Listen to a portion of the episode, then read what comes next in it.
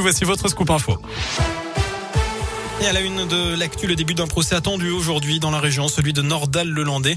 L'ancien maître chien militaire de 38 ans, comparé pour le meurtre précédé de l'enlèvement et de la séquestration de Maëlys, une fillette de 8 ans et demi croisée lors d'un mariage à Pont-de-Beauvoisin en Isère. C'était en août 2017. L'accusé a pris la parole. Il a reconnu qu'il avait bien donné la mort à la jeune fille et s'est excusé auprès de sa famille.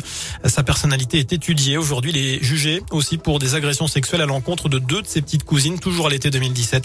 Déjà condamné à 20 ans de réclusion dans l'affaire du caporal Arthur Noyer, cours la réclusion criminelle à perpétuité.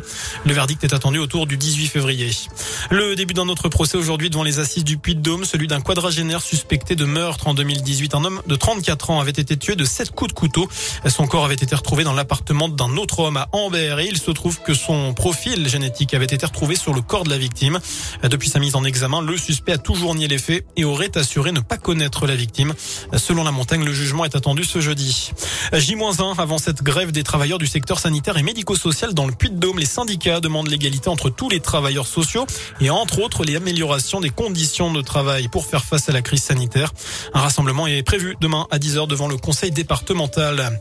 À retenir également dans ce scoop info les chiffres encourageants de la sécurité routière. Le nombre de victimes sur les routes a chuté de 9% l'an dernier par rapport à 2019, donc avant la pandémie.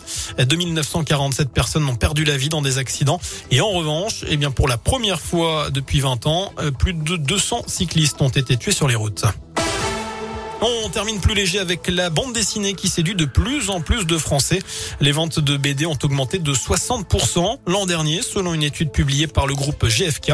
Des ventes boostées par les mangas, mais aussi, eh bien, par exemple, par le dernier album d'Astérix, Astérix et le Griffon. Voilà pour l'essentiel de l'actualité. Le prochain point avec l'info dans une demi-heure. Je n'ai plus qu'à vous souhaiter une très très bonne soirée. L'info continue sur